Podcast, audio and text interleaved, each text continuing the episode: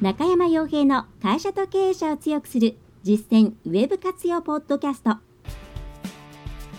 この番組では600社以上のウェブコンサル実績を持つ株式会社ラウンドナップ代表取締役の中山が会社経営者に必要な内容に絞り込んで抑えるべきウェブの話題やトピックスをビジネス目線でお伝えしています。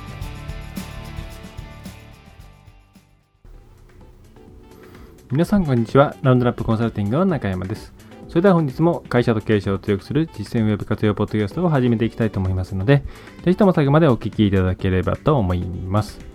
はいえー、さて今回はですね、えー、テーマとしてはウェブでの個人トラッキングは、えー、いつできなくなってもいいものと思うという内容をお送りしたいと思います。でまずその前にですね、ちょっとすみません、告知をさせてください。えー、前回のポッドキャストでも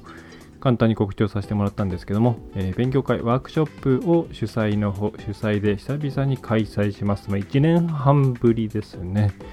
えー、チャットワークさんとチャットワークさんと一緒に開催していたウェブマーケティング勉強会というものを、えー、新たにいろんなことをリニューアルして、デジタルマーケティング、えー、違うデジタルマーケティングラウンジか、という名前で、今回2月22日に、え、第1回をやります。えー、池袋ですね、えー、ぜひお越しください。まあ、内容としてはですね、あの広告やります。で、広告ってなかなかあの特にですね、予算が取れない、えー、ウェブにあんまりこう力を入れて、え、入れさせてくれないようなところだと、予算が取れないっていうことがあったりすると思うんですけれども、まあ、だから SEO だけやってますっていうケース多いと思うんですが、まあ、やっぱりですね、広告を使った方が様々な面でスピードがすごく速いですね。で、えー、一つはテストマーケティングに使えるっていうことがあります。で、もう一つは、やっぱりですね、あの、なんだかんだ、これ書籍でもいっぱい書きましたけれども、人件費とかを考えると SEO って決してただではなくって、まあ、お金と時間がかかってしまうわけなんですね。で、実際やってみたら成果がいざ出なかったということもあるんで、えー、その、うん、1件あたり売る、その、広告予算というものがある程度、そうですね、まあ、あの、少なくとも4桁台の後半とか、えー、ぐらい出るんであれば、広告で、その、ペイする仕組みっていうものをきちんと作っていった方が良かったりします。えー、というわけなんで、えー、SEO はそれをサポートする存在になっていくという形になるんですが、まあ、そういうふうに検索エンジン経由ですね、SEO と広告っていうのをうまく使い分けていく。また、広告もそれ以外にたくさんありますから、えそれぞれの特性を理解して、えー、適切なところに最適な予算を配分するということが非常に重要になってくると。まあ、そんなことがありまして、でも、ですね、まあ、今いろんな広告あるんで、まあ、そこのところですね、えー、どれ使ったらいいかっていう相談をよく受けます。で、また、この聞いてる方の中でも、その辺で悩んでる方いらっしゃると思うんですけれども、え、なので今回、この辺りをですね、専門家を呼んで、えー、全くその営業とかなしで、勉強会、ワークショップをやります。まあ、ある業界についてどういう広告を使うのかっていうのを、まず、基本的な広告の様々なね、様々な広告の特徴とかを押さえて、えー、そして、えー、それをもとにですね、いや、こうしたらいいんじゃないかっていうのをグループワークでやっていくということをやるんで、えー、とても面白いと思います。で費用もですね、2500円、えー、以上ということで、えー、あ以上って2500円なので、まあ、あのー、なんですかね、えノウハウを得るという形では非常にお得なんじゃないかなと思っています。え、お申し込みはですね、えー、PTEX って読むのかな？えっとですね、というあのセミナーのポータルがあるんですけれども、えー、そこに行っていただいて、PEATIX ですね。PTIX なのかな。えー、そこで、えー、検索窓にですね、中山洋平って入れてください。そうすると、えーと、東京デジタルマーケラウンジっていうところのですね、えー、その広告予算、本当にその使い使い方で OK というセミナーが出てきますので、ここでそのまま申し込んでいただけます。えー、新着順、になっておりますので、ぜひとも早めにお申し込みくださいと。えー、すいません、ちょっと長くなっちゃいましたけれども、まあ、この辺の広告の予算配分とか特徴の話っていうのもどっかでまたしたいなと思っています。やっぱりですね、もうスピード感すごい重要になってくるんで、費用対効果、つまりまあ、なんていうか売り上げがきちんと上がればお金出してっていうふうにですね、言って、えー、広告を出せるようにしてもらいたいので、そのきっかけになるんじゃないかなと思ってますね。えー、というところでちょっと告知を先にさせてもらったんですけれども、今回の本題に入っていきたいと思います。えー、ウェブ上での個人トラッキングはいつできなくなってもいいものと思おうという内容ですね。で、これはですね、まあ、ウェブ上の個人トラッキング、どんどんどんどんですね、まあ、これ実際にマーケティングやってる方だと、これ本当にまあやりたいよね。そらってやりたい、できるだけやりたいよねっていうのは分かる、分かっていただけると思います。つまり一人一人のお客さんがですね、どういう動きをしていて、どういう属性を持っていて、で、一体どんなこうことを考えているのかとか、そういうのはもちろん知りたいわけです。それはコンバージョンしてきたユーザーのことを知って、その後の制約率を上げるという観点でもそうですし、またアクセスしてきた人のデータを全体こうビッグデータとして見てみてですね、あこういう人がこういう意図で来てんだなということが分かったら、それに応じた様々なコンテンツの作成とか、それからそのキーワードの選定とか、デザインの変更とか、そういうことを行っていけるということで、まあ、情報は大いにこうしたことはないということですね。で、えこれも含めて今ですね、Web っていうのは非常にリアルの方向に近づいていっています。というか、リアルで得られるような情報をなんとか得ようっていう風な方向に行っています。もともとネットっていうのは要するに顔が見えない世界ですから、わかる情報っていうのはすごく少なかったわけなんですね。で、そこに様々なトラッキング技術、クッキーとか、えー、クッキー以外でもいろんなこうですね、要素をもとにこれはこの人じゃないかというふうに結びつけるということですね。えー、そういった技術が発展していきました。でね、なので、特にリマーケティングとかっていうのは非常に効果があるものとして使われていますし、リマーケティング広告広告の第一人者であるクリテオとかっていうのはもう、どんどんどんどんと売上と株価を伸ばしていったわけですね。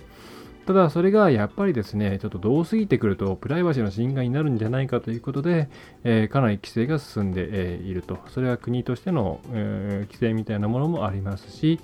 えアドワーズとかそういう、え広告サービスを提供する側の自主的なものもあります。例えばアドワーズとか、えそういうリスティング広告であれば、こうこういう、なんでしょう、あの業界はあのリマーケティング出せませんとか、そういうのをまず始めて、で、今はですね、そのウェブブラウザ側でですね、こうトラッキングを拒否することができるようになったりとか、様々なプライバシー保護の方向の施策というものを打ってきているわけです。えー、ということで、もちろんマーケターとしてはいろんなことを知りたいっていうのはありますし、できるだけ対面で、まあ、例えば店舗の商売であれば、店舗に行ってですね、お客さんが来るのを見て、お客さんのことをずっと見てればいろんなことがわかるわけですね。なんかそんな感じのことを、その、もっとですね、大規模にウェブ上でやりたいっていうのが、アド界隈の、本音ではあるわけなんですけれども、まあ、ただこれやっぱりですね、今の流れとしてはプライバシー保護の流れが、保護の流れが強いですから、まあ、いつこれが全然機能しなくなってもおかしくないよっていう状態にしておかないと怖いなってすごく思います。なので、今、例えばですね、こう、売り上げを立てる、そのマーケティングの全体の仕組みの中で、結構、リマーケティングとか、それから、えー、例えば、営業さんに渡すときにミクロ分析結果を持ってきて、それをもとにトークしてもらうとか、そういう個人トラッキングの部分をかなり確認据えてしまっている場合は、ちょっと怖いなと、リスクがあるなと思います。例えば、この、えーと昨年ぐらいから、えーと、Apple の、えー、iPhone の Safari ですね、のブラウザの方で、非常にこのトラッキングをしづらくする仕組みが導入されたりとか、でそれによって、えー、アフィリエイト業界とか、さまざまなところが影響を受けたり、まあ、株を落としたりするわけですね。でそういうことがもっともっと大きいてもおかしくない。例えばヨーロッパであれば、あっちの方のサイト、ヨーロッパのサイトなんかを行けばわかるんですけれども、クッキーを使っている場合は、もうこれ法律として、まず最初に来た時にクッキー使ってます。これでトラッキングしてますけどいいですかっていうのにチェックボックス入れてもらわないといけないんですね。はい。だバナーみたいなのがずーっと上とか下から出てきて、そういうですね、こういうクッキーでプライバシー情報を扱って、取ってますよっていうことを示してで、よかったらチェックしてくださいねみたいなのが出てきます。それをチェックしてもらえないと取ってはいけないということになってます。そういうふうになってもおかしくないわけですね。もしそんな表示が出たら多分多くの人はチェックしないと思うんですよ。まあ、本来ですね、パーソナリゼーションしてくれたりとか、レコメンドをしてくれるっていうのは、買い手の側にとっても非常にいいことのはずなんですけれども、まあ、残念ながら今印象としてはですね、なんか都合の念も売られるとか、どんどん追いかけられるとか、プライバシーが侵害されるとか、そういう買い手の都合っていうところが、えー、クローズアップされるんで、まあ、おそらくですね、どんどんプライバシーを強化していく方向に進んでいかざるを得ないんじゃないかなというふうに思います。でそういう時に、さっきのトラッキング、えー、個人トラッキングみたいなものを、今の、えー、マーケティングのですね、仕組みの中の根幹に据えてしまうと、それからいきなりひっくり返った時に、ね、一気にこう営業ができなくなっちゃうんですね。なので、えー、とですね、そういうものを大事なものとしてとして使っている場合は、いざじゃあそれがなくなったらどうするんだっていうところを絶対に考えておいた方がいいです。まあ、得られる情報が随分減りますので、例えばそのリスクヘッジとしてそれ以外の手段でもお客さんの情報を得られるようにしておこうとか、それから、えー、類似するお客さんの、えデータっていうのをきちんとまとめておいて、えー、後で仮説立てて、こう、ペルソナを作れるようにしておこうとか、そういう様々なリスクヘッジをしておかないと怖いなというふうに非常に思います。で特にですねあの実店舗とか含めてリアル系の商売してる方ってすごく得なん得なんですよね。なんでかっていうとお客さんと直に接することができるからです。これがウェブサービスを運営している会社さんとかになるとちゃんとユーザーがこうインタビューみたいなことをやったりしない限りですねなかなか実際のお客さんに触れることってないわけなんですね。でこれがまあそういうトラッキングみたいなことがね、えー、厳しくなってきたらまあ、相当マーケティングしづらくなるんじゃないかなというふうに思います。ただ、リアルの商売している方ってすごい得だっていうことは覚えておいてください。なんでかっていうと、そういうお客さんに実際に日々触れているわけですから、その中で様々な知見を得ることができます。で、リアル系の方が持っている悩みっていうのは、ほぼ100%ネットけネットで決めちゃうような人が持っている悩みに含まれます。えー、言い方が難しいですけども、まあ、なんですかね、二重丸を書いたら、内側がリアル系の人の悩み、外側がネット系の人の悩みです。リアル系の人が持っているけれども、ネット系の人が持っていない悩みってあんまりないですね。はい。なので、リアル系の人との接点を確保しておいて、その悩みっていうものをちゃんと把握していれば、結構ですね、ウェブサイト、そのネットのマーケティングとかキャッチコピーとかコンテンツ構成とかそういったものって非常に浮かびやすいです。で、まあ、あとはですね、そのネットだの、ネットでいろんなものを選ぶ人だからこそ悩むこととか、えー、知りたいこととかっていうのがまた別途あったりするんですが、まあ、そこはちょっともう、えー、仮説立ててやっていくしかないですね。まあ、ただ、実際のお客さんに触れているっていうのは非常なアドバンテージなので、えそれを、え今のうちからフル活用しつつ、しつつ、ウェブの様々なテクノロジーも使うっていう方向が、えすごくおすすめです。はいえー、ということでですね、今回ちょっと、えー、ぼやっとした内容になってしまったんですが、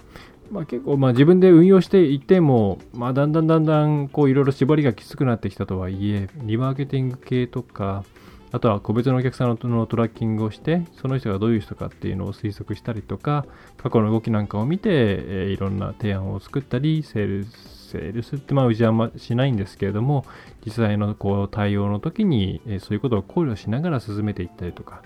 そういうことってすごい便利だし、え買い手にも売り手にも効果、え意義があるし、まあ、もちろんやっぱり、まあ、マーケターとしてはあってほしい。っていうのはあの本当に感じるんですね。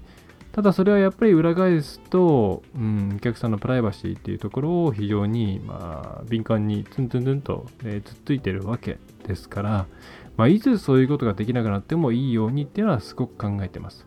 なのでうちとしてはもうリアルの人との接点っていうのは絶対になくさないっていうふうに決めてます。たとえお金払ってでも定期的にえー、こう参考になるような人お客さんと会えるような仕組みを作ったりしてます。はい、具体的にこれこれっていうのはちょっと言えないというか言ってしまうといろいろ問題があるんで言わないですけれども、まあ、例えばそのねあのコンサルタントだから本来は相談って全部有料にしなきゃいけないわけなんですけども、まあ、無料相談なんかやってるっていうのはそういう理由も一つあったりはしますね。まあなんかそういう目で見られてあの来られても困るんであんまりこういう言い方はしたくないんですけれども、まあ、当然こちらもボランティアではないですから何らかの狙いがあります。でやっぱりそういう中でですね、得られる情報ですごいいっぱいあるんですね。特に私なんかはあの特定の業界にというか団体とか、えー、グループに属していないですから、まああんまりこう横のつながりがないわけですね。えー、なので、えー、お客さんとのつながりの方がすごく濃いわけなんですが、え、その中で非常にたくさんの情報を得ることができています。まあ、お客さんの変化とかも含めてですね。まあ、そうすると、もし今トラッキングがなくなったとしても、多分ある程度生きていける。精度そんなに下がらずに生きていけるっていうような感じになるんで、えそういうリスクヘッジっていうものをぜひ皆さんも今からですね、計画してすぐに始められないと思うんで、まず計画してですね、やっていてもらえればと思います。で事業会社でも目の前にお客さんがいるっていう状況を毎日、毎日ね、経験してるっていう方は、そこからもちろんそのサービスを提供しなきゃいけないっていうのもあるんですけれども、お客さんの頭の中とか考え方とかそういう情報をどうやったらもっともっと、え、吸い出すことができるかなっていうのは考えて、そして実践してみてください。やっぱり生身の人間から得られる情報得られる情報ってもう膨大ですね。はい。えー、ということで、えー、今回のポッドキャストは以上になります。まあ、本当にですね、Web のテクノロジーは強力な反面、いつ潰れてもおかしくないという形で接してみ、えー、てください。まあ、怖いですね。まあ、やっぱりそういうデータってすごい有効なんだなというふうに言うことがみんな欲しいんだなと、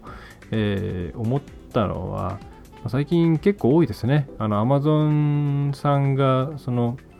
えっ、ー、と、店舗じゃない、えー、レジのない、えー、スーパーを始めたっていう話題は、まあ結構盛り上がりましたけれども、それ以外でも実はですね、これは、えっ、と、多分、最近リリースが出たんじゃないかなと思いますけれども、ファミリーマートさんがですね、多分、えー、無人レジの実験を、えー、しているはずです。まあ、つまり、まあ、これはタグを貼ってる形式だったと思います。で、それペタペタ貼って、それをレジに入れて、レジで自動的に会計するっていう形ですね。で、それから、ちょっと名前今ね、申し訳ないんですけども、思い出せないんですけども、え、これはニュース系で見ましたけれども、え、福岡とかあっちの方のスーパーがですね、えー、カート自体にタブレット端末をつけてそこでピッてやって、えー、まあ、歩くセルフ、動くセルフレジ状態ですけども、そういう力技で、え、レジ、無人レジにするっていう事例も出てきています。で、これなんでやるかというと、もちろんですね、人件費の削減とかっていう、それからまあお客さんに対する利便性の供給っていうこともあるんですけれども、提供か、えー、あるんですけども、やっぱりそれ以上にですね、スムーズにお客さんの買い物の履歴、行動履歴、そして、えー、まあ大体おそらくこれはデモグラフィーとかそういうものもカメラを通じて得られるようになっていくんじゃないかなというふうに思います。でそれをもとにサプライチェーンの方を最適化していってコストの削減とか、えー、機械損失を下げていこうっていうようなことをしていくんじゃないかまあそういうことをしていくんだと思います。で、えー、これはつまりですね、個人のトラッキング、その集大成としての、集大成というか、その、えー、まとまりとしてのビッグデータが非常に有用だっていうことなんだろうなっていうのを改めて感じました。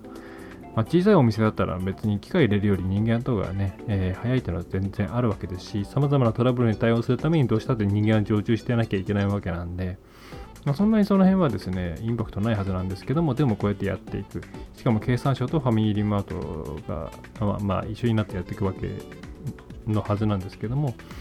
えー、そういうところがやっていくってことは、まあ、それだけデータを元にして様々なことをやっていくんだろうなっていう、ま、コンビニエンスストアが始めるっていうのは象徴的だなというふうに思います。まあ、セブンイレブンはじめとしても本当にデータ主義でやってますからね。はいえというところで、このあの無人レジ関係というか、ま、っていうのは、なんか、そういう観点で見てもらうと、きっと事業会社の方々にとっては面白い情報が得られると思います。なんか Amazon すごいなとか、そういう観点で見てても何も得られないと思うんですけれども、まあ、そういうふうにですね、データを活用するとはどういうことかとか、スムーズにデータを取るっていうのはどうしたらいいんだとか、ね、古川ポイントカードみたいなとこから遡るわけなんですけれども、えー、そういう目線で見てもらうといいかなと思います。はいえー、ちょっとすみません、話がずれていきましたが、そんな感じですね。この辺は非常になんか最近興味深くて楽しいです。はい